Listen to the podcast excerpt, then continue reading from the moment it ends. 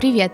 Это подкаст «Докмед в большом городе», его ведущие будущие педиатры Анастасия Захарова и Жданова Екатерина. Здесь мы говорим о доказательной медицине, коммуникации врача и пациента и о том, как оставаться здоровым в современном мире, сохранив время и деньги.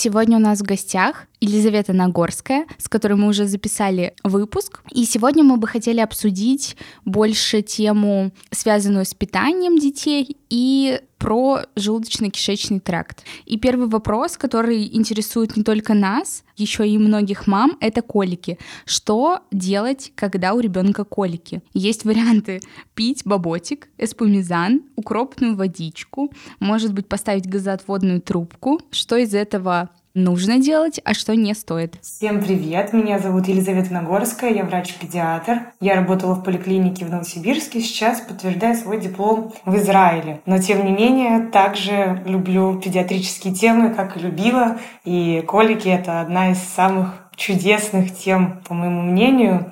Я любила, когда приходили родители с коликами. Это сто процентов из ста почти, потому что все думают, что у их детей колики, если просто даже ребеночек плачет. Но у коликов на самом деле есть четкие критерии, врачи их знают, а для родителей нужно понимать, что причины их неизвестны. Ну вот просто так пока сложилось, что не изучили и не знают, из-за чего возникают колики у деток. Они возникают и мучают и ребенка, и особенно родителей. А, они проходят. Это вот самая отличная новость, что они проходят. И на самом деле колики можно попутать с огромным количеством состояний, потому что ребенок новорожденный, он постепенно начинает адаптироваться к этой жизни и адаптируется по-разному плачет, у него формируется, например, микрофлора кишечника, и у него болит животик, и много других причин. И вот одно из таких проявлений – это колики. Они проходят, и так как мы не знаем, что вообще это такое, мы чем-то специальным лечить эти колики не можем. Но, конечно же, аптечный бизнес имеет огромное количество различных препаратов. И вот здесь, в принципе, я, если честно, не против, когда родители принимают ну, дают ребенку какие-то безопасные для ребенка баботики и остальные детские препараты. Я только предупреждаю всегда родителей, что укропную водичку мы не даем ребенку, у нее есть негативные последствия, мы не даем, мы не делаем газоотводную трубку чаще всего, потому что есть риск инфекции, есть риск повредить слизистую малыша. Все остальное можно делать, потому что это хотя бы безопасно. И я понимаю, что по докмед данным колики не лечатся такими препаратами, ну нет у них такой достоверной эффективности, что там баботик помогает, например, ну или друг, другие, там, эспумизан бэби и так далее. Но если им кажется, что они дают эспумизан, и ребенку становится легче, и родителям становится легче. Вот он 4 часа орал, а сейчас перестал. Пожалуйста, вот правда, давайте, я не хочу, чтобы родители были в стрессе, в панике и не давали ничего, и им казалось, что они ничего не делают. Если легче, давайте. Тем более есть такая теория, что вот, например, тот же спумизан бэби и другие такие детские средства, если их давать, то они имеют там, вкус банана, например, ну то есть сладенький вкус. И вот есть теория, что этот сладенький вкус как раз-таки и снижает болевые ощущения малышей. Поэтому здесь я не настолько докмет категоричный специалист. Если это не вредит ребенку и помогает родителям, пожалуйста. Спокойный родитель, спокойный ребенок с менее выраженными симптомами колик. Но самое главное, что колики проходят, главное это пережить, и всем родителям желаю терпения и посмотреть, какие есть еще средства помимо препаратов, потому что очень любят мамы, например, белый шум или э, купить фитбол и на нем прыгать вместе с ребенком. Дети очень хорошо успокаиваются. Качать в коляске. Кто-то спасается, например, поездкой на машине. То есть есть разные варианты, которые сами родители подбирают. Но самое главное помнить, что это закончится. И это не тяжелое состояние для ребенка. Но пройдет. Вот, это что касается коликов. А вот есть, например, какие-то прям специфичные показания для газоотводной трубки? Потому что родители часто приходят вот именно с вопросом об использовании газоотводной трубки, потому что некоторым кажется, что это прям средство от всех проблем с животом у маленьких детей. Вот есть какие-то прям специфичные показания, когда действительно она нужна, ее нужно использовать? Или таких все-таки нет? Я на своей практике детям при коликах никогда не назначаю газоотводную трубку. Скорее, родители уже приходят и говорят, а мы уже попробовали. И я говорю, как минимум снизить использование, стараться обходиться без нее. Показаний при коликах нету никаких.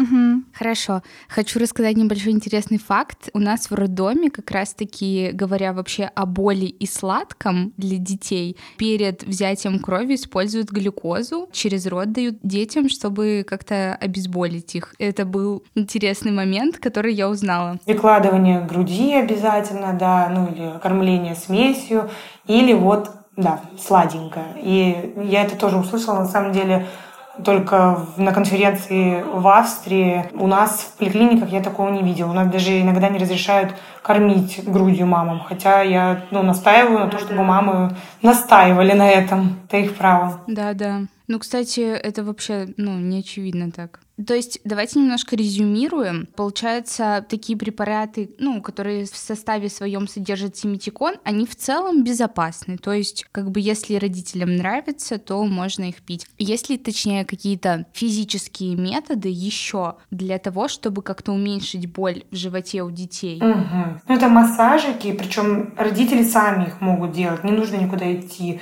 Можно посмотреть вот на ютубе буквально ввести массажики при коликах. И опять же, нету там одного вида специального массажа, который поможет при коликах. Нет, поэтому здесь э, родители всячески пытаются изощриться и найти то, что помогает их малышу. Выкладывание на животик, потом ножки коленками притягивать к груди малыша, гладить животик, теплое прикладывать. Вот такие физические методы, главное, главное без фанатизма. Там, если это теплая грелочка, то не горячая, не обжечь малыша. То есть всегда помним про безопасность. И тут действительно творческий полет вы можете слушать, ну, родители могут слушать на самом деле бабушек. Главное, чтобы это не было опасно для ребенка. А так любые другие методы, если кажется, что помогает, если родители видят э, эффект, пожалуйста, делайте это, переживайте это, потому что, ну, действительно, одного какого-то метода, к сожалению, нету. Что родители придумывают, то пусть делают, только главное безопасно. Здорово, это вот отличный ответ, потому что, мне кажется, все привыкли в рамках докмеда говорить «нет, нет, нельзя, это не стоит делать», а тут вот, пожалуйста, полет для фантазии есть у родителей. Да, это вот как раз о том, что докмед не только о клинических исследованиях, докмед всегда строится, да, научные данные всегда во главе, но при этом у нас, конечно, есть, во-первых, пациенты, ну, в в том числе и их родители. И в целом приверженность к лечению мы смотрим, насколько сам, не то что ребенок, а в нашем случае именно родители, насколько они вывозят ситуацию. Бывает очень тяжело, особенно с первым малышом, особенно когда действительно колики выражены или дисхизия младенческая выражена. Тогда, ну, вот просто можно подумать, да, ну, это не докмет, все, идите, не назначайте и не принимайте, зачем. Но я прекрасно понимаю, что это такое. Да, я, например, не мама, но у меня есть много подруг мам, есть родственники, племянники. И я вижу, насколько это тяжело. И просто так сказать, все, идите, ничего не давайте, ну, это будет очень неправильно, и, скорее всего, вы получите жалобу. Поэтому здесь нужно больше коммуницировать с родителями, объяснять,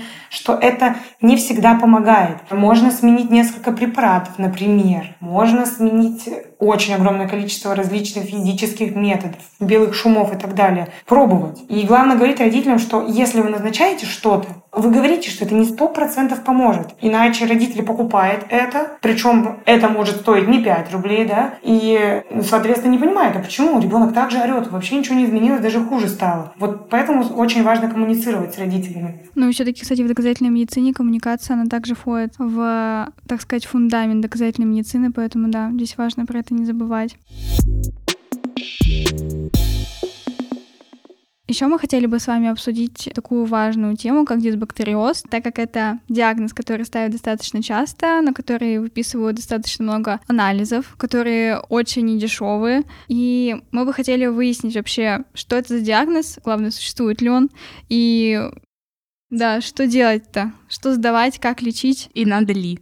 Отличный вопрос. Очень много родителей обращается после других врачей с таким же вопросом, сдают действительно анализы. И это очень важно обсуждать. В медицине есть такие интересные диагнозы, диагнозы свалки, диагнозы помойки, куда вот ты не знаешь, что с ребенком, вроде ничего страшного, ну, какие-то анализы непонятные, какая-то бактерия высеялась. Ну, пусть будет дисбактериоз. И как бы родителям понятно, что с их ребенком. С другой стороны, непонятно, как это лечить и надо ли лечить никому, ни родителям, ни врачам. Но зато вот хотя бы есть диагноз. Они просто вот отправили родителей и все. И такие диагнозы, наверное, есть в каждой специальности. У нас действительно и у взрослых, и у детей дисбактериоз очень-очень популярный диагноз. Его нету в мире. Его нигде нету. У нас его как-то вот так выдумали, и им очень э, удобно прикрываются. А проблема в том, что вот как раз следующий вопрос был э, про программу, про анализы кала, и это очень между собой схожие вопросы, потому что родители приходят, например, да, на онлайн-консультацию, высылают мне анализы кала, программу и, например, анализы на бактерии они сдали, на микрофлору, условно-патогенную флору. И они говорят, вот ужас, у нас высилась кишечная палочка или еще что-то такое, вот их пугающая какая-то бактерия. И что нам делать? Вот первое, что я задаю, какой я задаю вопрос, а у вас есть жалобы? Ну, жалоб, да, ну, как бы особо нет. Ну, ну, там, иногда жидкий стул там у малыша целом, что является нормой. Ну, как бы иногда газики, что тоже является нормой. Ну, а так нас ничего не беспокоит. Прибавки замечательные, ребенок растет, ребенок развивается, все у него соответственно возрасту. И вот тут стоит вопрос, а зачем сдавали это вообще? Зачем сдавали, зачем назначали ребенку вот этот анализ, который никак нам, врачам, не помогает вообще. Потому что, во-первых, если ребенок возьмет, мама соберет кал через, например, еще три часа, ребенок сходил в туалет, мы собрали анализы, один раз дали или через три часа еще сдали, далее. Они будут абсолютно разные. Просто вот абсолютно. Причем и, и копрограмма, и тем более флора. А есть еще, это как бы базовые анализы, которые можно хотя бы сдать в поликлинике бесплатно. Есть вот эти все анализы мракобесные по Осипову и так далее. Ой, это мой любимый. Да, да, где очень большой спектр бактерий, огромный просто. Он стоит очень-очень больших денег. И в итоге он ничего не дает. Вообще ровным счетом. Ну, то есть, кто его назначает, это просто человек, врач говорит, родитель, выкиньте, сколько-то, я не знаю, 7 тысяч раньше стоило, 7 тысяч на просто так, вот на улицу. Потом подарите лабораториям, потому что это бессмысленно уже даже, по-моему, ну вот я помню, инвитро делал подборки мракобесных анализов. И даже туда уже в инвитро входило вот, это вот, э, вот этот анализ. То есть, ну, кто его назначает, я не знаю. Суть в том, что эти анализы в целом нам ничего не покажут. Вообще, нам важна клиника. Вот с ЖКТ нам всегда в первую очередь важна клиника и в первую очередь врачам важно правильно расспросить пациентов, а родителям нужно правильно, как можно четче донести, когда начались какие-то жалобы. И далее мы оцениваем, а вообще является ли это нормой или нет, потому что все равно у нас есть те же римские критерии, по которым мы можем очень даже хорошо оценивать различные патологии ЖКТ. Поэтому, поэтому в таких анализах смысла нет, в таких диагнозах смысла нет. Мое мнение — это просто диагнозы, которые ставят, лишь бы отвязались родители. Вот мое мнение, потому что их никак лечить не нужно. Никакие не нужно пить бактерии и так далее. Очень важно всегда в первую очередь доносить до родителей важность питания, важность режима дня и важность питания. Вот это самые важные моменты, на которых базируется вообще все, все здоровье ребенка с самого детства.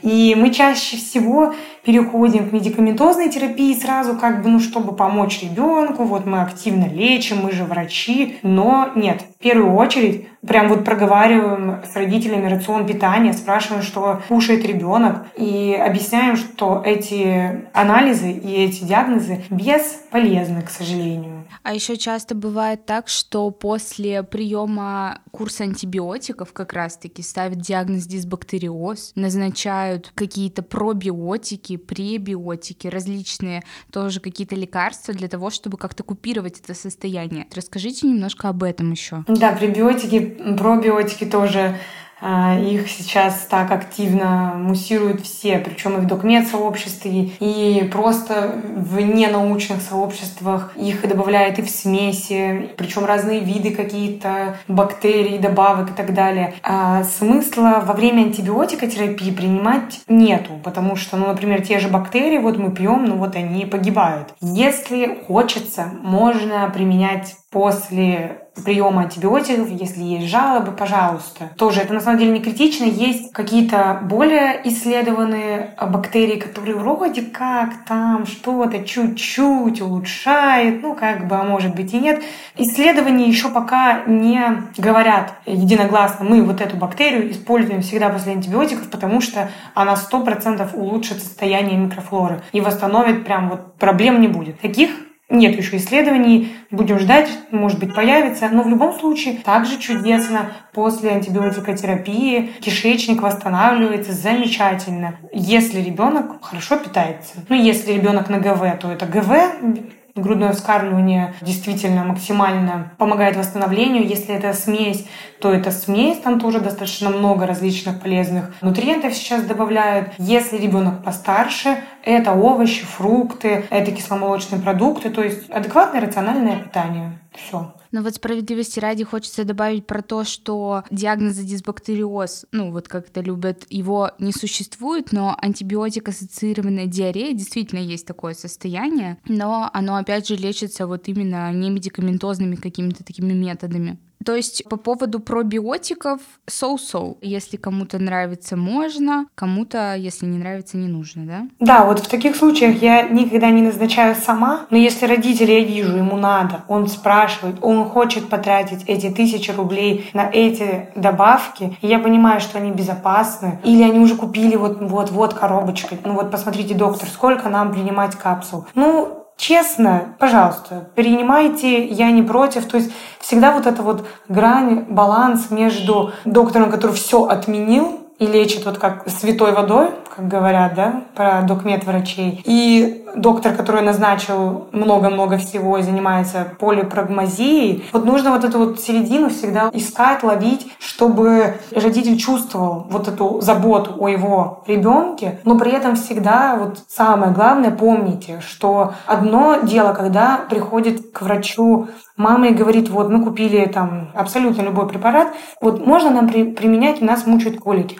Пожалуйста, хотите, применяйте. И с другой стороны придет пятимесячный малыш, у него кашель, и мама говорит, вот мы уже купили муколитик, вот мы купили ну, какой-то определенный препарат, посмотрите, мы потратили деньги, сколько капать. Вот здесь я принципиально говорю, объясняю, что нет. Оставьте, поставьте себе, принимайте сами, если хотите во время УРВИ. Ребенку, пожалуйста, не давайте, вы сделаете ему хуже. Объясняю, почему хуже. То есть здесь тоже важно не просто отменить, потому что, ну, я понимаю, тогда мама удивится. Вот у меня ребенок кашляет, я ему купила средство от кашля. Я заплатила деньги, пришла доктору, показываю, а доктор говорит, ну, носик попромывайте. Ну, если бы я не варилась в этой теме, я бы тоже сказала, ну, ничего себе интересный, хороший доктор такой. И поэтому важно объяснить, что вот когда у мамы этот стоит препарат дома, и она хочет дать ребенку, вот он кашляет, она думает, блин, дам на всякий случай. И вот в этот момент она должна вспомнить ваши слова, слова доктора, что, ага, ну нет, я тогда могу навредить ребенку, я ему там условно заболачиваю легкие. А если у него будет из-за этого пневмония, а я буду виноват, а доктор говорил. И у мамы риск дать лишний препарат намного ниже, потому что она знает последствия. Вот, и здесь всегда важно докторам балансировать между тем, что действительно вредно, и тем, что ну, Хотите, применяйте. Вот так вот.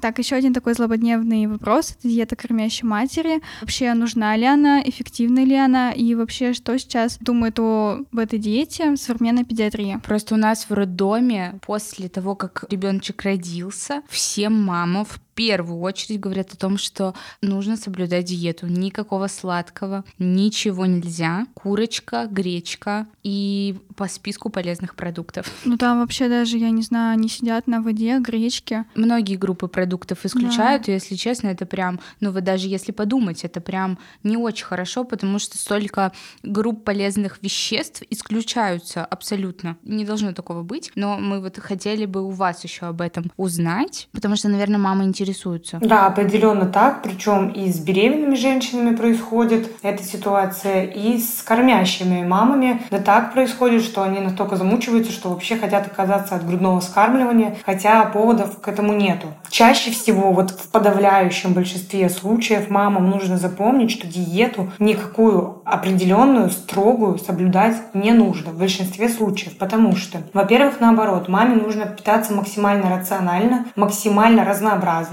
Мама может пробовать и есть все, что угодно, в том числе и красные продукты, и оранжевые, и зеленые, и серо-буро-малиновые. То есть цвет продукта вообще никак не влияет на реакцию мамы или ребенка. Далее мама может даже есть сладкое, просто скорее Здесь вопрос в том, что маме нужно будет там восстанавливаться или, например, во время беременности не набрать сверх нормы, например. Опять есть границы в акушерстве гинекологии, но это не о том, что у ребенка будет аллергия. Нет, вот не в этом вопрос. Это скорее там здоровье мамы вопрос. Вот, вот только в этом. У ребенка наоборот. Есть очень-очень редкие случаи. Ну, например, у ребенка аллергия к белкам коровьего молока. Очень редкий случай. На самом деле, диагнозы, которые сейчас ставят врачи детям, именно аллергия к белку коровьего молока, они ну, не является на самом деле действительно той самой аллергией. Это скорее транзиторное состояние, а называют это вот аллергия к белкам. И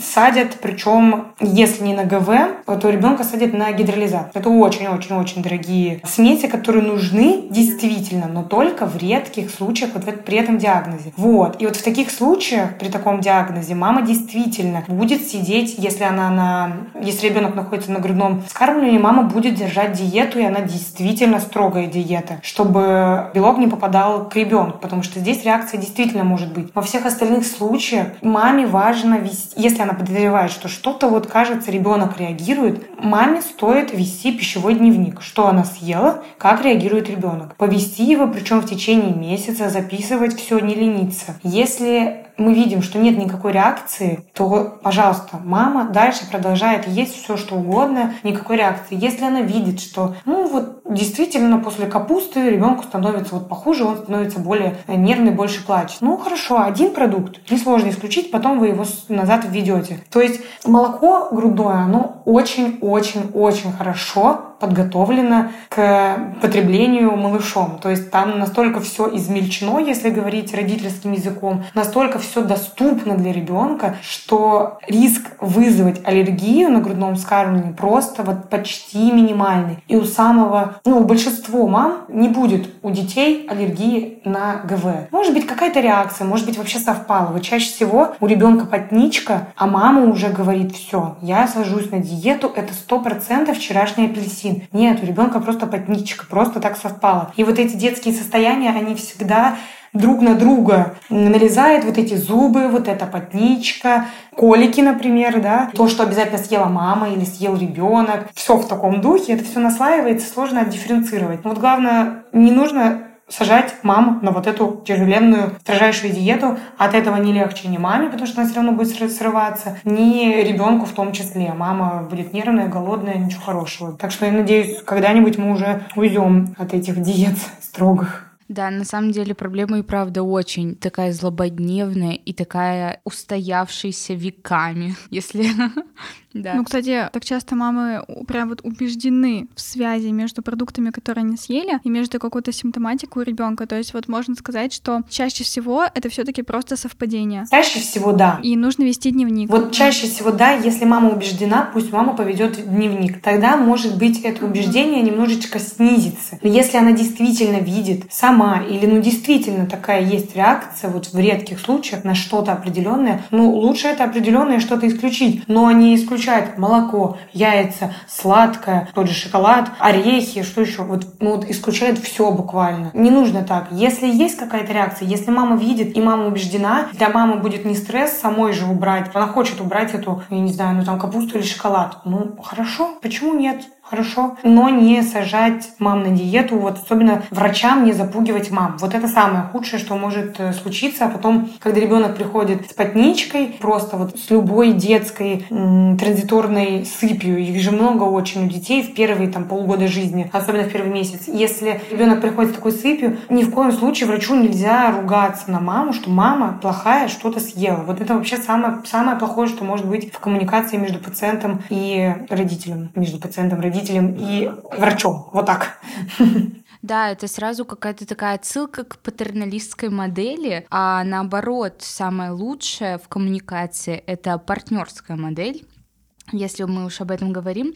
Вообще, многие мамы хотят перевести ребенка на смесь из-за боли в груди или из-за того, что, на их взгляд, у них не хватает молока или какие-то еще причины для этого, и какие существуют действительно абсолютные и относительные показания для того, чтобы назначить ребенку смесь. Ну, поняла вопрос. На самом деле мамы могут просто не кормить ребенка грудью, ну, потому что, например, у них красивая грудь, они не хотят, чтобы эта грудь обвисла. Ну, то есть вот если мама настолько настроена, что она не хочет э, как-то, по ее мнению, ухудшать ее э, форму груди, мы здесь ничего не сделаем. То есть у нас, у, вот у врачей, у педиатров, конечно, есть свои показания, когда мы, например, ведем ребенку докорм смесью, да, или, например, когда мы действительно переведем э, ребенка с тяжеленной аллергией, не знаю, на белок коровьего молока, вот мама никак не получает соблюдать диету, ничего у нас не получается, мы можем перевести на гидролизат, действительно. Но большинство случаев решается консультантами по грудному вскармливанию или с педиатрами. И вот здесь такой момент момент очень сложный, потому что, во-первых, консультанты далеко не все, вот как консультанты по сну и как консультанты по ГВ, они далеко не все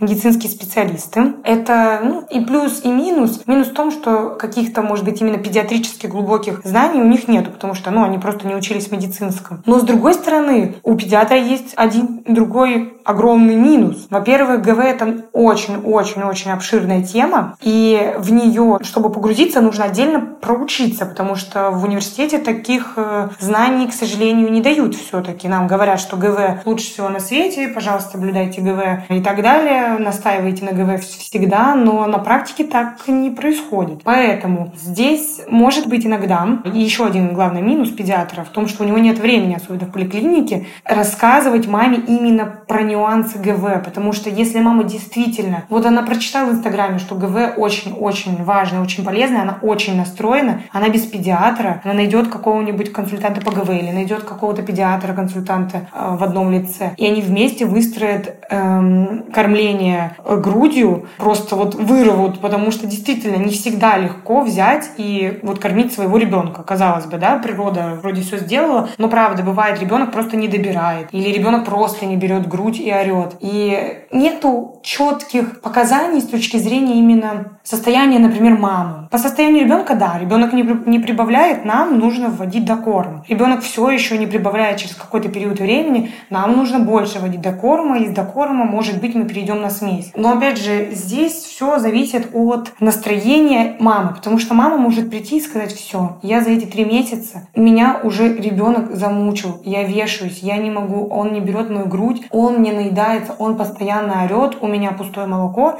и все вот в таком духе. И вот вы хоть с консультантом по ГВ, не знаю, убеетесь, но мама уже не настроена. И вот в таких случаях маму нужно спасать. В целом у врачей-педиатров есть четкие показания, когда маме нельзя кормить, есть четкие показания, когда ребенок нуждается из-за малых прибавок. А давайте, да, их перечислим все вот показания, ну, основные. Я просто не помню так на все-все. Ну, вот какие-то основные, потому что, опять же, у нас на практике, как это бывает, ВИЧ-инфицированные матери, они не кормят грудью, а гепатит Б и С, там, ну, как как-то вот так вот они некоторые кормят, некоторые не кормят, а, с различными... Специальным устройством, да, да, галактоземия, да, да.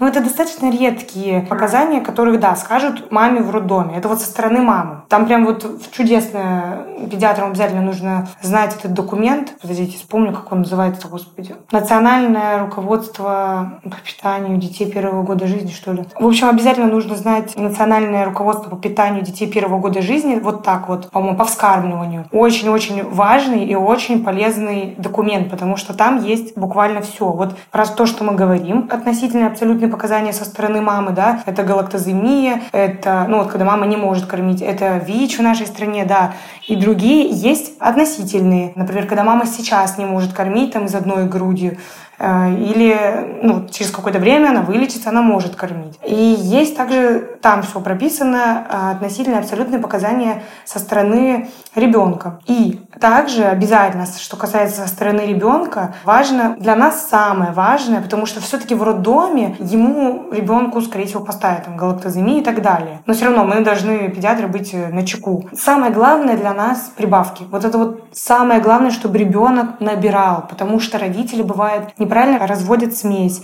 не встают ночью кормить ребенка первое время, это нужно делать. И бывает кормят кашей, да, казалось бы, уже никто так не делает, делают, и нужно быть всегда на чеку, что мама может кормить манной кашей ребенка, и ребенок поэтому будет чувствовать себя плохо. И вот здесь нам важно понимать, когда вводить докорм. Вот это вот для педиатра действительно самое главное. В этом документе прямо четко, сколько и когда ребенок прибавил, какие мы таблицы используем, чтобы рассчитать, сколько он прибавил. Вот это основные моменты. Просто в идеале, конечно, мы не переходим на искусственное скармливание. Но, опять же, у нас разные мамы, и это на самом деле их право. Да, мы понимаем, что в идеале нам бы кормить грудным молоком, но опять же сейчас такой перекос в сторону грудного молока, что бедные мамы, у которых молока как бы вот они считают нету, или действительно проблемы с кормлением, просто чувствуют себя ужасными мамами. Ну это как вот знаете естественные роды и кесарево сечение. Вот кесарево сечение ты не рожал, а естественные роды ты мать героиня. Ну вот такого не должно быть перекоса в, в другое направление, даже если мама хочет сохранить ее грудь. Вот, даже так. Ну, кстати, здорово, что в современном мире, на самом деле, женщина может оставаться женщиной, а не молочной фабрикой. На самом деле, это прям такой большой шаг вперед, что в обществе тебя не загнобят там. Все равно, как бы, такое давление на мам, я думаю, уже не такое большое, как было, например, раньше. И все равно это продвигается в обществе, что все таки у мамы есть выбор, какой бы ни была причина, на то, чтобы не кормить грудью. все таки маму, скорее всего, в обществе примут, и ну, большинство ее как бы поддержат. То есть, резюмируя, у мамы должна быть какая-то приверженность к тому, чтобы кормить грудью. Однозначно. Должно быть желание. Без этого очень сложно чего-либо добиться. Если у мамы есть желание, грудное скармливание можно очень-очень хорошо сохранить, если у мамы есть желание. Это вот основное. Основное, ну помимо абсолютных да, противопоказаний со стороны плода, со стороны ребенка, со стороны мамы. Вот это вот самое важное. Mm-hmm. Сколько вообще нужно кормить ребенка грудью? То есть вообще, по-моему, не помню, ВОЗовские, что ли, рекомендации, что в идеале, конечно, это до двух лет, но до двух лет, конечно, на практике, наверное, это вообще не представляется возможным, ну вот хотя бы сколько? Ну да, ВОЗ нам говорит, что в идеале мы можем кормить до двух лет и далее, как хочет мама. На самом деле, где-то есть рекомендации кормить как минимум до года. Опять же, другие рекомендации зависят от мам. Если мама не может кормить, она не будет кормить. Она откормит три месяца, полгода и все. Если нет желания, если нет приверженности, это тоже нормально. Мама, которая не хочет кормить ребенка два года, это тоже нормальная мама. И абсолютно я не против, я не давлю на мам, чтобы они докармливали до года, потому что, ну, это просто неправильно. Дальше здесь уже чувствует мама сама. До года, хорошо, мы кормим, потому что действительно есть до 6 месяцев много полезных веществ поступает из материнского молока. Вот, ну, действительно, формируется иммунитет и так далее. А потом особенно когда ребенок начинает получать прикорм, все меньше и меньше пользы от грудного молока, именно как это было раньше. А после первого года это больше уже контакт мамы и ребенка. Привычка, контакт мамы и ребенка. Маме проще, потому что ребенку дал грудь, он заснул ночью, да, или днем. А грудь убираешь, он не спит. Режим меняется. И вот уже становится тяжело, и мама кормит, кормит, кормит. Тут зависит от мамы. Все, она собралась заканчивать, закругляться с ГВ. Она начинает читать, как это делать. Обычно мамы таким образом читают интернет, смотрят блогеров, э, врачей-педиатров и не только. И каким-то образом закругляют ГВ. Все, они закончили с этим. Поэтому в идеале хотя бы полгода. Чудесно год откормить. Ну, до двух лет действительно уже... Это зависит от мамы. Хочет — кормит. Не хочет — ничего в этом уже нет критичного и страшного. Существует также еще такой способ как-то поддержать, наверное, или продлить. Да, да? поддержать, продлить грудное вскармливание или наоборот, когда у нас изначально, например, мало молока, мамы пьют чаи для лактации. Вообще, есть ли у них какая-то эффективность, нужны ли они? Здесь скорее польза в том, что они пьют больше жидкости. Действительно, но мамы некоторые думают, что они пьют, например, сгущен, кофе, например, со сгущенкой или чай со сгущенкой. Да, не кофе. Мамы боятся обычно кофе. Они пьют чай и как бы сгущеночки туда кладут. И почему-то есть, я не знаю, откуда это, это интересный миф такой, что мамы пьют сгущенку, как бы вроде на ГВ нельзя сладко, но они сгущенку вот можно, потому что это же молоко сгущенное, ну как бы, наверное, можно. И они считают, что это увеличивает лактацию. Это, конечно, таким образом не работает, но это работает из-за того, что просто мама больше потребляет жидкости. Каких-то определенных средств, повышающих лактацию, прям вот с эффективностью на самом деле, ну и нет.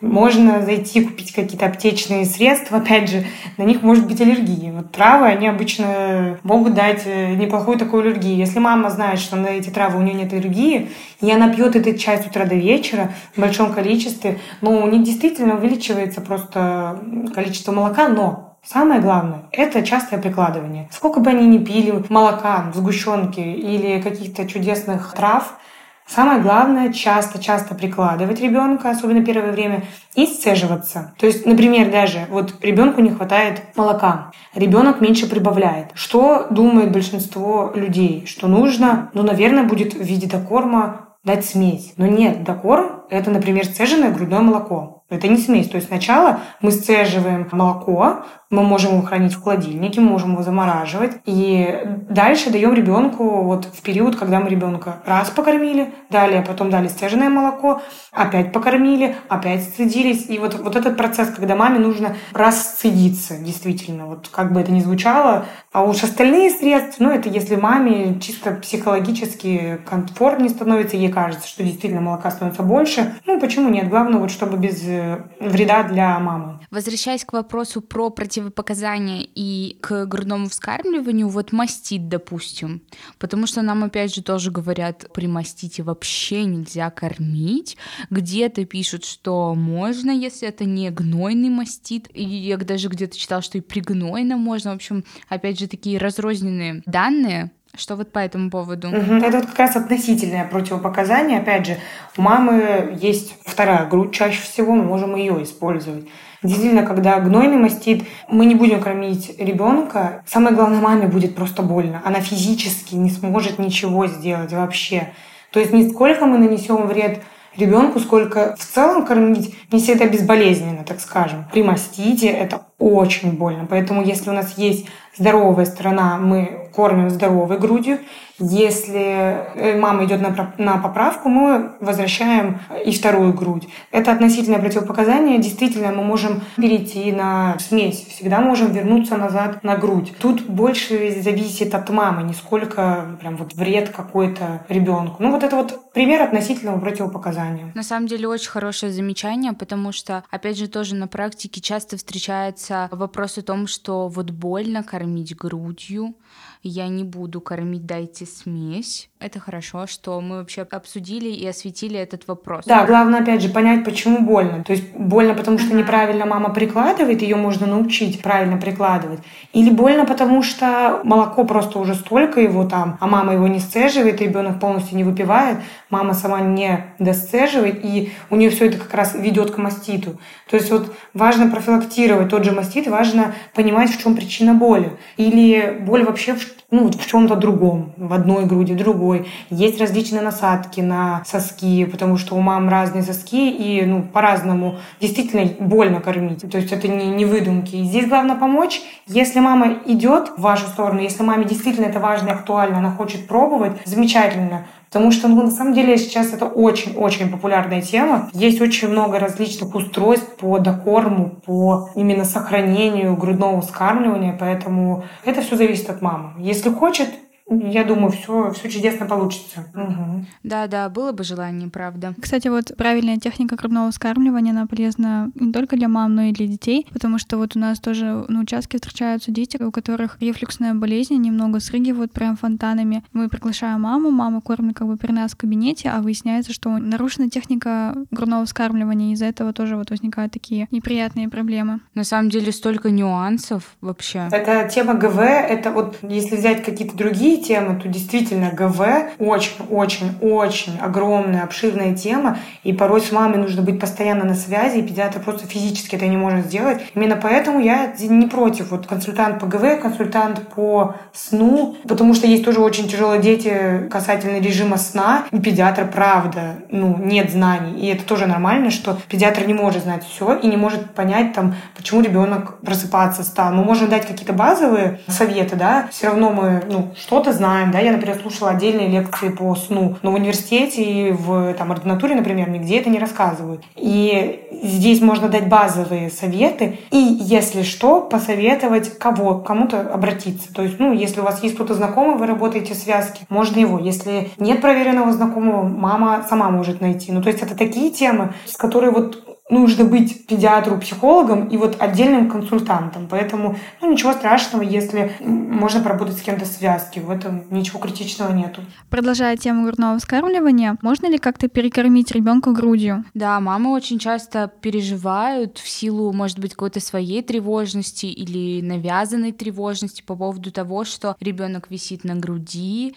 постоянно хочет есть, а вдруг я его перекормлю. Какие-то врачи, кстати, я тоже слышала несколько таких историй о том, что врачи даже ругали, что как-то перекормили ребенка. Ну, сразу хочу оговориться о том, что перекормить в первые двое суток, я просто работаю в роддоме, и мамы тоже там переживают, задают вот этот вопрос. И перекормить в первые двое суток ребенка нельзя, потому что у мамы молоко, лактация только устанавливается, ребенок должен кормиться по требованию, то есть сколько ему нужно, сколько он хочет, столько и надо. А что дальше? Конечно, в роддоме и в послеродовом периоде, когда лактация лактация только становится, невозможно перекормить. И вообще в целом перекормить ребенка на ГВ на смеси можно, на ГВ нет. И ребенок может быть очень прям вот не пухленький, как мы называем деток, а он прям может быть толстенький-толстенький такой вот. Прям мы испугаемся по всем центилям, посмотрим и подумаем, что нужно, ой, наверное, к эндокринологу направить. И недавно было там забавное разбирательство в докмед среде по поводу ребенка, которому отменили там грудное скармливание, и все выдавали свое различное мнение. Но важно сказать, что перекормить вот почти, почти, почти, почти, почти, почти, почти никогда невозможно. Это вот такие микропроценты. Даже если ребенок большой, можно посмотреть очень много фотографий детей, которые прям в детстве очень полненькие, очень-очень прям вот на ГВ, вот такие вот колобочки. И потом ребенок начинает двигаться, ГВ начинает уже не такое быть питательное молоко, и все, ребенок вытягивается, и вообще совершенно нету даже того, того колобочка. Но еще важно сказать, что правильно кормление по требованию обязательно, особенно в самом начале, это действительно обязательно. Просто для того, чтобы молоко пришло к маме и, и все, в хорошем количестве было. Но потом важно выстраивать режим, потому что без режима тоже вот мамы должны понимать постепенно своего ребенка, когда он, что он плачет, например, и это не значит, что он вот есть хочет, потому что вы его пять минут назад покормили, это далеко не значит, что он хочет кушать именно. Он хочет ваше внимание, он хочет туалет, он уже пописал, ему холодно, ему часто жарко. Вот другие моменты есть. И тут маме важно понимать, да, вы его не перекормите, но просто самой маме лучше бы уже просто для себя и для семьи выработать режим кормления, с которой ей будет проще. Вот это основное. Ну, а какой это режим? А, зависит от возраста ребенка именно. Но да, сначала, сначала мы по требованию. Сначала вот прям хоть каждый час прикладывай, пожалуйста, малыша, пока не придет молоко. Она выписывается из роддома, а, также прикладывает, прикладывает, ночью постоянно встаем, все равно ребенок плачет, мы действительно прикладываем. А дальше мы понимаем, что ребенку в зависимости от возраста нужно все меньше и меньше раз кормления, особенно вот до 6 месяцев, когда мы в 4-6 месяцев вводим прикорм, мы уже заменяем там грудное скармливание постепенно на прикорм.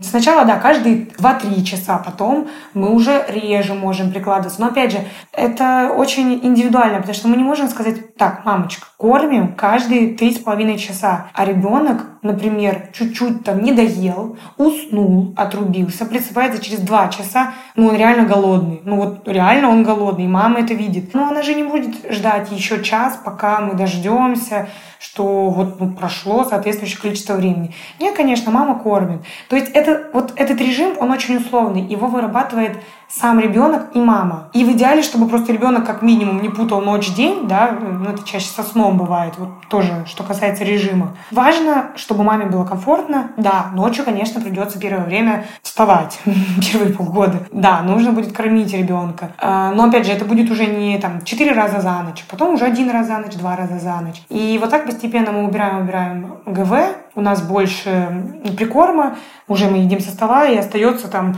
пару раз утром и вечером ГВ, и постепенно мамы из него уже уходит. Так что это очень индивидуально. Тут именно работа мамы и ребенка, как им комфортно. Просто кто-то будет говорить, вставайте в 8 утра или в 6 утра и кормите. А есть дети, да и мамы, которые встают ну, действительно позже. Вот им нормально вставать позже. Им нормально встать в 9, в 10. Они чувствуют себя хорошо, ребенок чувствует себя хорошо. Ночью покормились, все. То есть, ну, мы не ругаемся на маму, это индивидуальный режим, все замечательно.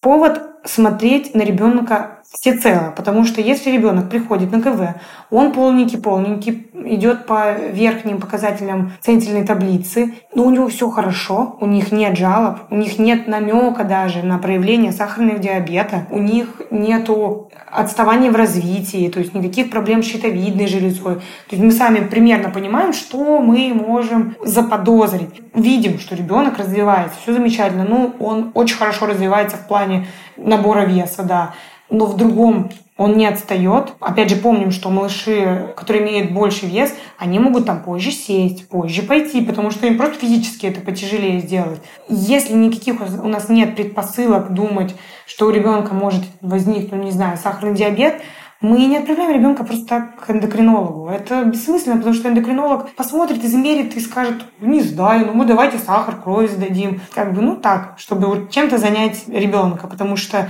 ну, это педиатрическая тематика, здесь больше, наверное, педиатры разбираются. Так что пусть мамы не боятся перекармливать детей именно ГВ. А вот потом, а вот потом бабушки, мамы, обязательно. Вот, вот дальше все плохо, дальше намного хуже, потому что очень много ожирения, очень много ожирения, сахарного диабета второго типа, ну то есть вообще очень молодых людей, очень много ожирения, и причем осложнение ожирения у детей, это очень-очень-очень важно, и бедные эндокринологи сейчас все взялись за сердечко, потому что, ну и педиатры, конечно, потому что очень тяжело, и надо разговаривать с родителями. Тяжело разговаривать с родителями, когда мама приходит, бабушка и папа все с лишним весом, и малыш очень-очень большой и ест чупа-чуп, заедая бельшом. Вот это самые сложные процессы на самом деле, потому что это все привычки и режим питания, и привычка всей семьи. Откуда взять ребенку привычки, если не из семьи? Вот, вот это действительно сложно. Причем и с детьми, и со взрослыми. Все думают, что,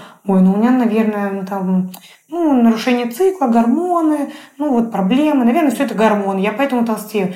И никто не думает про движение, ну, сколько вы в день двигаетесь, и никто не думает про питание. Ну, как бы Опять же, ну я не ем после 9, например, да, ну, опять же, очень много мифов. Вообще, докмет и питание это, — это такая большая тема, и она распространяется и на детей. Потому что мифов много, очень много. А ребенок вместо рационального питания получает непонятно какое питание. И это очень грустно, потому что все заканчивается ожирением, а ожирение имеет огромное количество осложнений, особенно потом.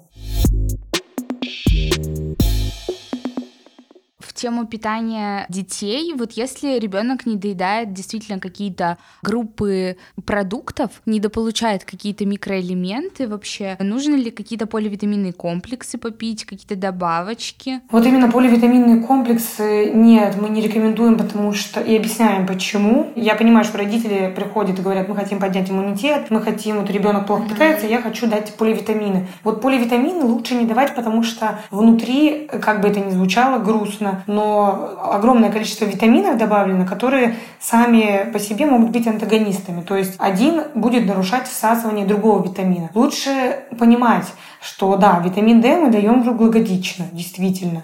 И ну тут как бы можно было бы сказать, все, докмед говорит только, только м- витамин D и все. Ну, например, если ребенок не ест рыбу, ну вот он вообще не ест ее. Ну откуда ему брать в достаточном количестве омеги? И я, например, не против, если родители добавляют омегу. Ну почему нет? Пусть пропивают. Причем, скорее всего, если ребенок не доедает, то и родители, наверное, не доедают.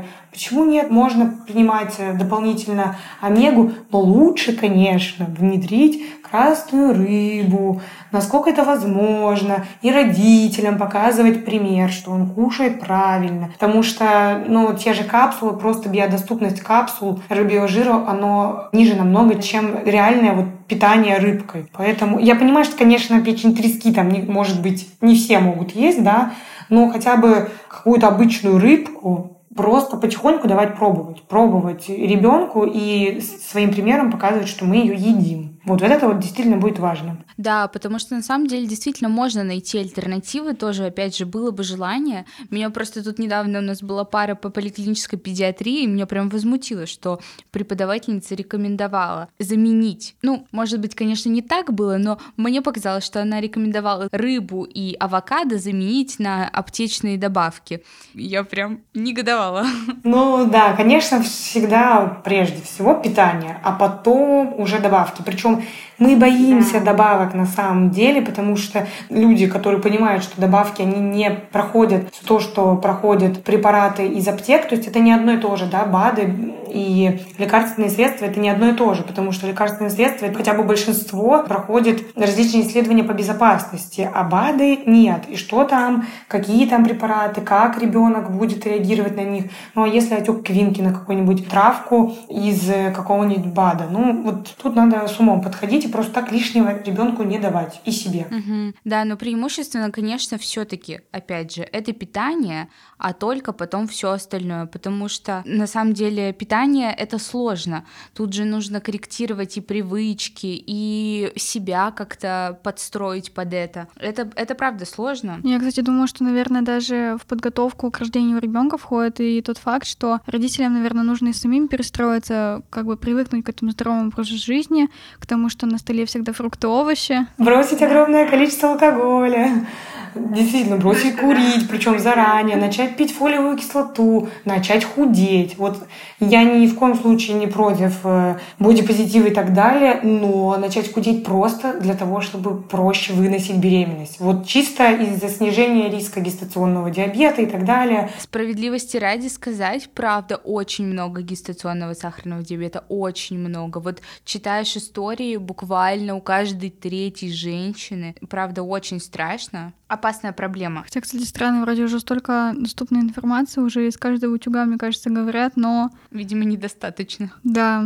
да. Во-первых, очень много мифов в именно теме диетологии. Да, это точно. Во-вторых, очень сложно похудеть. Вот очень сложно взять себя в руки, mm-hmm. особенно когда, например, родственники рядом или близкие тебя не поддерживают. То есть здесь как бы надо, надо мамам брать себя в руки, влиять на всех остальных окружающих только так, потому что действительно это, это сложно. Угу. Я вот еще хотела добавить о том, что фолиевая кислота раньше было как рекомендовано пить только за три месяца до беременности, а сейчас рекомендуют пить тем женщинам и девушкам репродуктивного возраста, пить на постоянной основе. Я даже слышала, что добавляют в оральные контрацептивы, добавляют фолиевую кислоту, для того, чтобы, ну, если возникла какая-то незапланированная беременность, то риск спины бифиды, то есть незаращение трубки нервной, угу, да. Да, чтобы риски уже были к тому угу. моменту снижены, и женщина была подготовлена к беременности, даже если она до этого не пила угу, фолиевую кислоту. Да, это, ну, на самом деле здорово. Это не вредит никак будущей маме или просто женщине. Угу. Это очень-очень-очень снижает риск возникновения тяжелейшей патологии, поэтому действительно не зря добавляют в оральные контрацептивы контрацептивы, и не зря мамы сами пьют.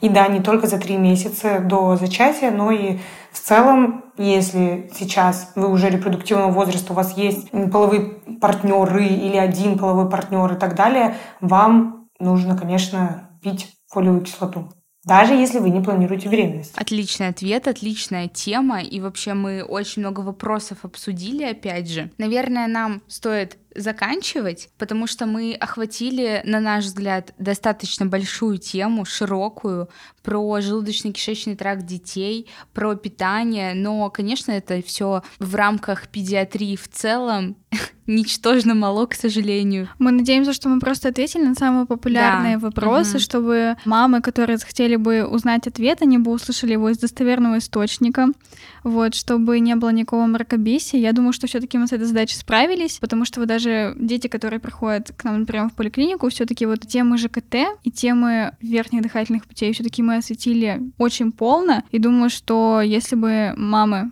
послушали два выпуска, они бы уже были бы достаточно подкованы. Да, и на многие вопросы свои все-таки нашли ответы, и опять же как-то, может быть, даже в идеале, конечно, снизили нагрузку на участковых педиатров. Да, это идеально, ну или хотя бы, да, вначале задуматься. Вот еще мы очень-очень-очень важную тему не затронули, мы не будем сейчас про нее прям отдельно говорить, Ну просто mm-hmm. вспомним, что есть такая тема запор, и это очень-очень больная тема для многих родителей и детей, потому что они не говорят, ее стесняются, даже если у ребенка запор, ее стесняются, ее не могут понять, что у ребенка запор. Например, если у ребенка начинают мораться штанишки, родители думают, скорее всего, недержание какое-то кала, может быть, вот что такое, плохой ребенок, начинает ругать, говорить, да терпи до туалета. А у ребенка просто уже внутри, в прямой кишке каловый завал, там такие образуются камни каловые, и вот, вот это вот сверху кал, который жидкий еще, э, более свежий, он спускается, стекает, и выходит наружу. А тот кал камни, он так и остается. Поэтому очень-очень важно. Вот, вот буквально сегодня приходили на онлайн-консультацию и говорили, что уже вот полтора месяца есть жалобы, и вот эти полтора месяца уже нужно было начать лечиться. И вот сейчас только начали лечиться. Лучше, конечно, поздно, чем никогда, но ни в коем случае за стул ребенка не ругаем, ни в коем случае не наказываем. Вот, вот это самое важное. И если есть запор, не бойтесь слабительных средств. От них нет зависимости, ничего страшного. Микроклизма — это вот просто вот разово помочь, от калового завала избавиться. Дальше мы переходим на слабительные. Их назначает доктор, подбирает дозировку. Вот это очень важно. Не стесняйтесь этой темы, родители. Это, это очень-очень важно. Все, вот думаю, сейчас точно закрыли все самые такие популярные темы, действительно. Угу. Хотя бы главное начать в этом просто вот разбираться. В идеале, конечно, найти врача грамотного, которому можно доверить не только э, здоровье свое, но и, конечно, здоровье своих детей, своего ребенка, и быть спокойными, счастливыми родителями, заниматься не чтением, там, докмет лечений и так далее, а довериться своему врачу. Это, конечно, в идеале. Я надеюсь, у нас таких врачей будет все больше и больше. Мы тоже на это надеемся.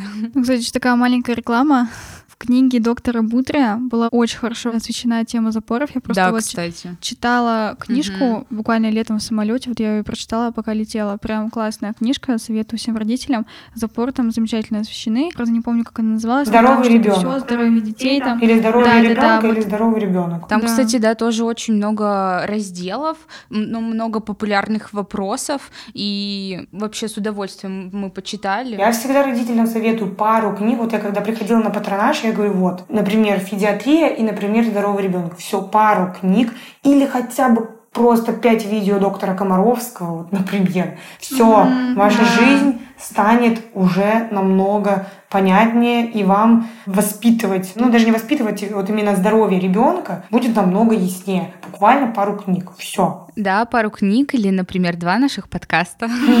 Как минимум. Очень легко, когда ребенок спит, наушники. Замечательно. Да. Отлично.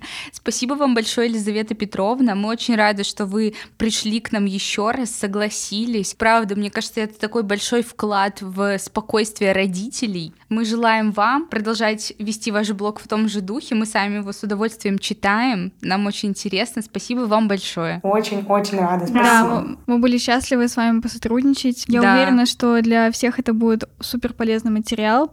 Вот, вам мы желаем развиваться дальше, не бросать все, что вы начали, потому что это правда большой вклад и для пациентов, и для студентов, и для врачей. Поэтому большое счастье, что у нас есть вот такие замечательные врачи, преподаватели. Да, это правда. Большое счастье, что у нас такие чудесные студенты, будущие врачи, которые интересуются и не просто знают, что такое докмед, но еще и создают подкасты, вы большие молодцы. Поэтому продолжайте в том же духе. Будем радовать наших пациентов вместе. Спасибо большое. Спасибо. Пока-пока всем. Пока-пока. До свидания. До, до свидания.